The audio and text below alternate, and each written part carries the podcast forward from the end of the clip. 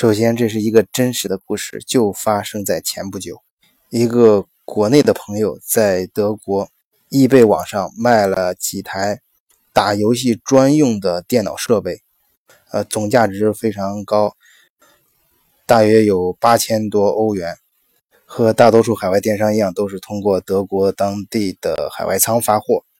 德国这边的仓库恰巧也是我朋友。非常及时的就把这批货啊打包好，按照要求，当时还因为货值比较高嘛，还专门把它分成了几个包裹发给终端客户。可是奇怪的是，两天之后，这个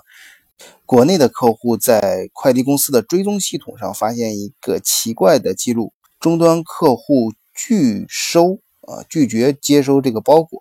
理由就是。这包裹是空的，没货。当然，终端客户也非常愤怒的给国内这个朋友发了信息。于是，国内的朋友就马上质问德国的海外仓发货是怎么回事？为什么寄过去一个空箱子？海外仓这边马上调出当时的记录，因为当时货值比较重，啊，有八千多欧元。所以这个包裹也是当时也是非常谨慎对待的，非常特殊。所以这边马上反馈，根本不可能说当时这个包裹是是经过反复检查的。尽管如此，他们还查了海外仓仓库里面又翻了翻，确实是没有这个物品。也就是说，当时肯定是寄出去了。呃，又过了两天，这个包裹从快递公司退回来，打开包裹一看。确实，包裹里面是空的，这是怎么回事呢？难道说在运输的过程中，呃，快递公司运输的过程还有在德国还有人去偷包裹里面的东西吗？今天我们就从这个奇特的案件讲起，也是真实发生的故事，呃，谈一谈海外电商所遇到的那些坑，希望跟大家分享一些经验，能够。对大家做海外电商这个生意有一定的帮助。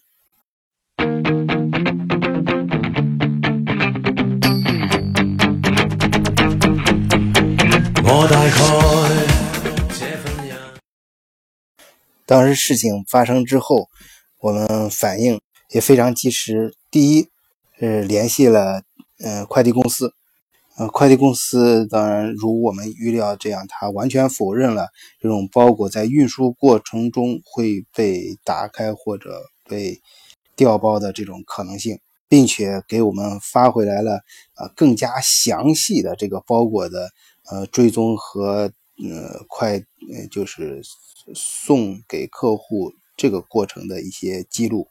在这个记录中呢，我们发现一个很有意思的一个细节，就是这个客户头天晚上收了这个包裹，也就是他当时并没有拒收啊。这个包裹当然也有可能是他的朋友或者他的邻居收的，但总之他头他第一时间是签收了，到第二天啊才把嗯第二天这个快递员去的时候他才退的这个包裹啊。这个包裹在这个客户家里。或者是在他的那栋楼里面滞留了有一一个一夜，就是滞留了有滞留了一夜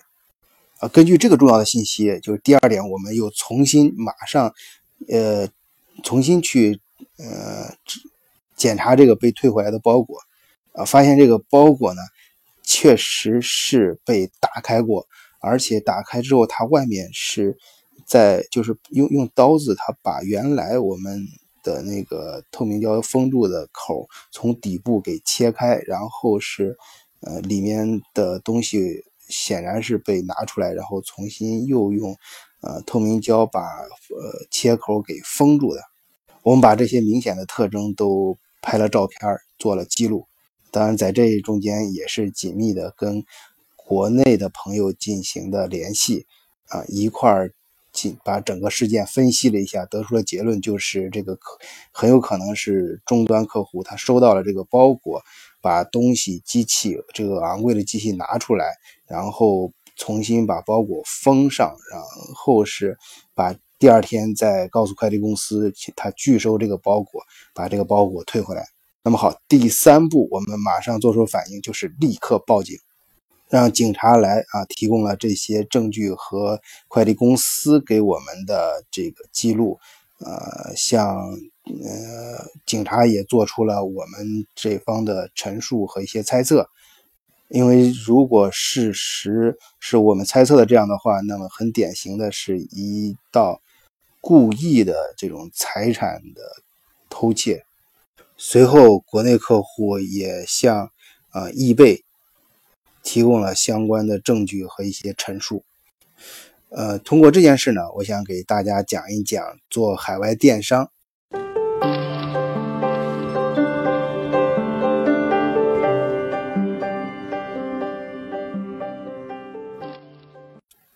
海外电商井喷式的发展，我相信是和另一个当生意紧密相连的，就是海外仓。国内做电商的朋友都知道，电商竞争的背后其实是物流系统的竞争。所以，对于电商来说，除了像质量、物美价廉啊这些通用的一些原则之外呢，更重要的是你的物流系统效率有多高。也就是说，在客户。点击鼠标购买到他拿到商品这这个时间段有多快？而跨国电商这种国际间的呃网络销售，它的竞争本质上也是这样，所以这牵扯到本地派送的效率，也就是海外仓，你的你在国内操作网站，在海外买东西和当地的海外仓，你们之间的配合有多么紧密？这就回到我刚才说的，在二零一五年，呃，为什么这是井喷的一年？因为在二零一五年正好阿里巴巴，啊，我记得当年是京东还有聚美优品在纳斯达克上市，也就国内电商在海外登陆之后呢，就中国这种大体量的海外电商那时候也是，呃，逐渐的都浮出了水面，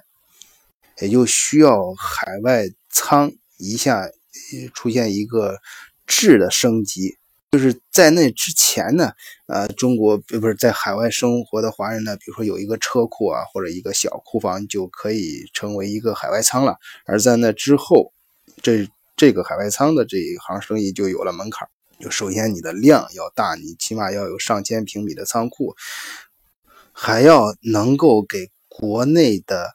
电商注意啊，这一点更重要，就是提供像报税清关。以及处理这种当地客户之间的法律纠纷这些能力，这就分为两个方向，一个就是大批量型的，就是你能够服务，呃，比方说那个号称深圳的十大电商，你能够服务他这种大型的，就是每个月销量在呃呃两三百万美金以上的。啊，这种这种客户，这这种做法是靠量，然后你的整体的效率要高。嗯，还有一种就是走个性化的，就是你你的客户他他卖的东西呢，呃，可能单价比较贵，而种类也比较。可能比较多，里面参数涉及到的跟客户之间的纠纷和和这种客服的事情也比较多，需不是需要当地处理的这种客服的呃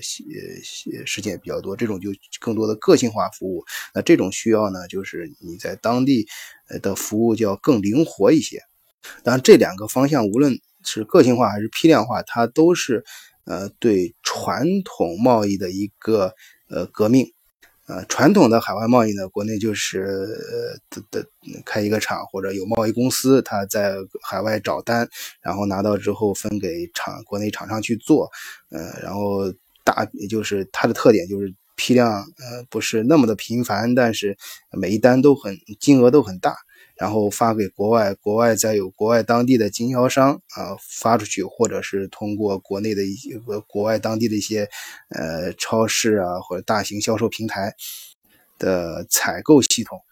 而这种新的模式呢，就是我们通过国内工，甚至是国内工厂，连中间的这种接单商都不需要了，然后直接是国内工厂跟国外的仓库。本地的本地派送的仓库，啊，在由国国内呢，在国内原来接单的就变成这些公司的中贸易公司就变成了一个个的电商，啊，直接在海外呃向终端客户开始销售，当然这种效率就更高，也是这个时代发生的呃新的生意机会。那么想做海外嗯跨境电商，呃生意的朋友呢，我的忠告是，呃，第一，你要对自己有一个清晰的定位，就是第一是你所从事的领域，就是你是卖呃